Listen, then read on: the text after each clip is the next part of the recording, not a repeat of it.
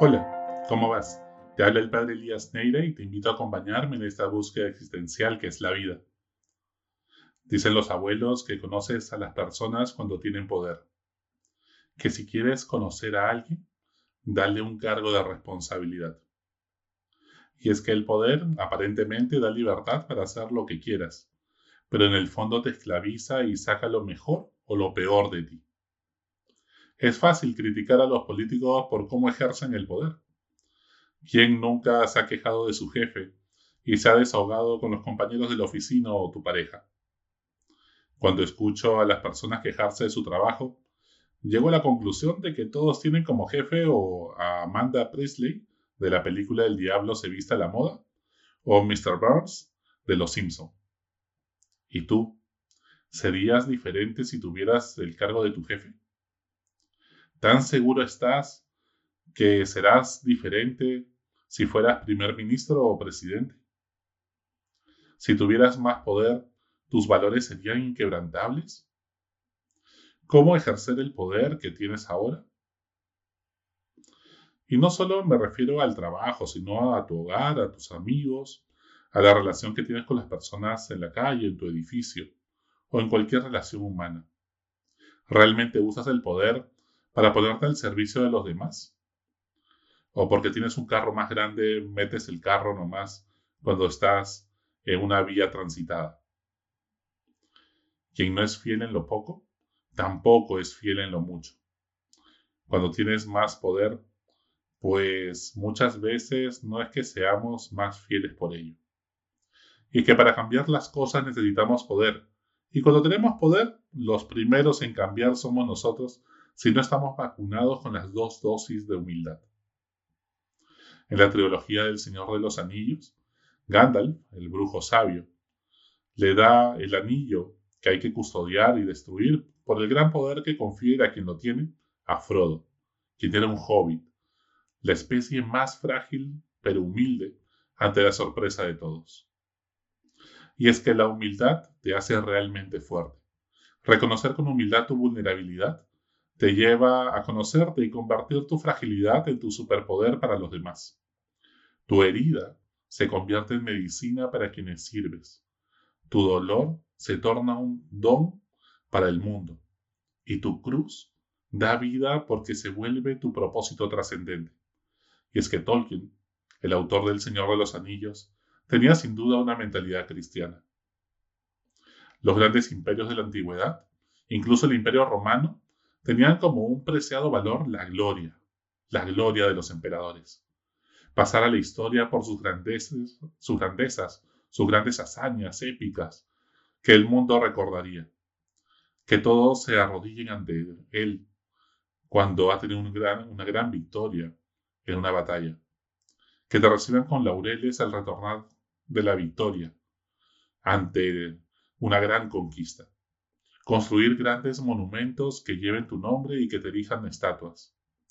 En el mundo oriental, culturas ancestrales como la japonesa tendrán el honor como un valor preciado, el honor de luchar con dignidad y valentía, el honor que hace que todos te respeten y puedas andar con la cabeza en alto, sin vergüenza, con orgullo. Hasta que llegó el cristianismo y propuso como uno de sus principales valores la humildad. Tuvo que inventar la palabra, pues ni siquiera existía. En el Evangelio de hoy, Jesús le dice a sus discípulos, saben que los que son reconocidos como jefes de los pueblos los tiranizan y que los grandes los oprimen. Ustedes nada de eso. Quien quiera ser grande, que sea el servidor de todos. El que quiera ser el primero, sea esclavo de todos.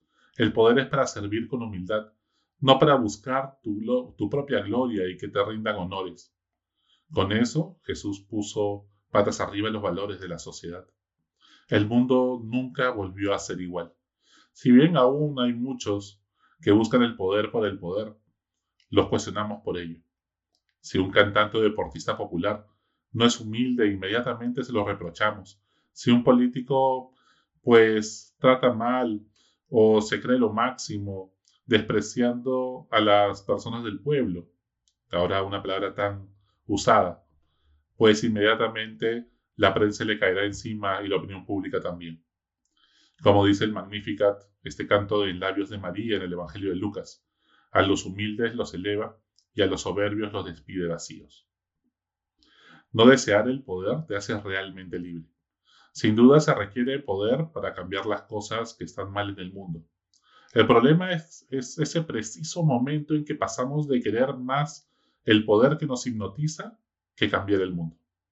Es como una droga que tapa nuestras carencias emocionales y baja autoestima. El poder es un poderoso alucinógeno que nos hace creer que las personas y los saludos que nos dan de estos ricos y famosos son porque nos valoran y nos quieren.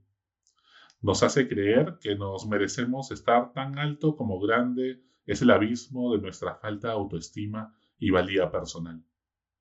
El poder es esa droga que nos hace creer que nadie puede hacer los cambios que se requieren sin nosotros, que somos indispensables, porque nos horroriza la cruda realidad de que la vida continúa sin ti y que todo ha sido vanidad de vanidades.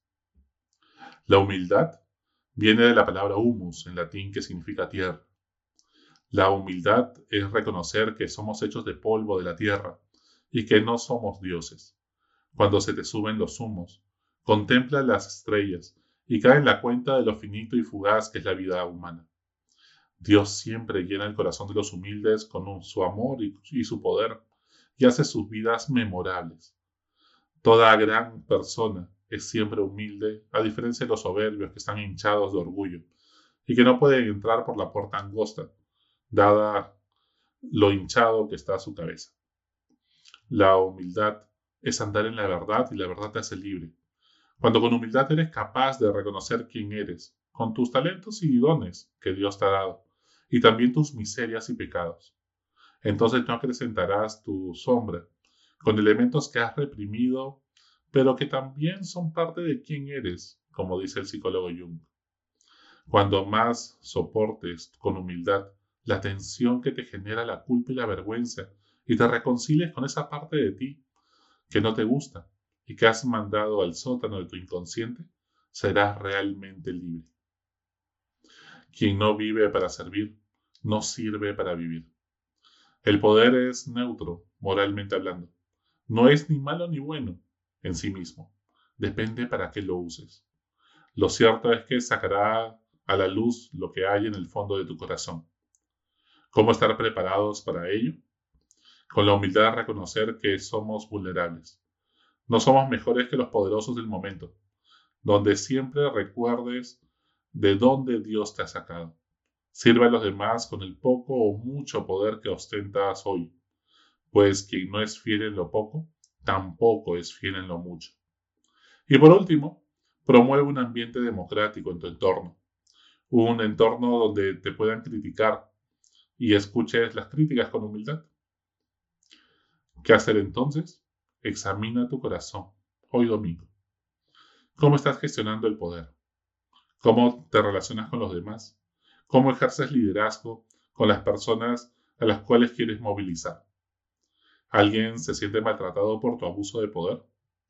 ¿Alguien tiene algún reclamo contra ti?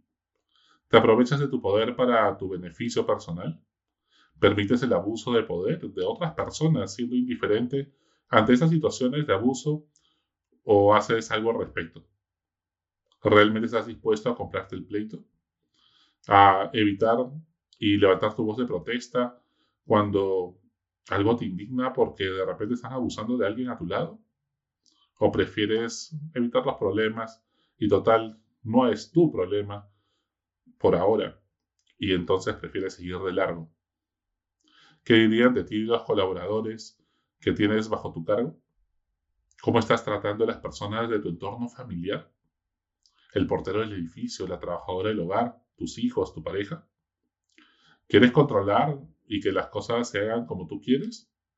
Ponte primero a servir a los demás y luego llegarán los cargos con más responsabilidad para poder servir a más gente y no al revés. Hasta la próxima. Sigue buscando que Él te encontrará.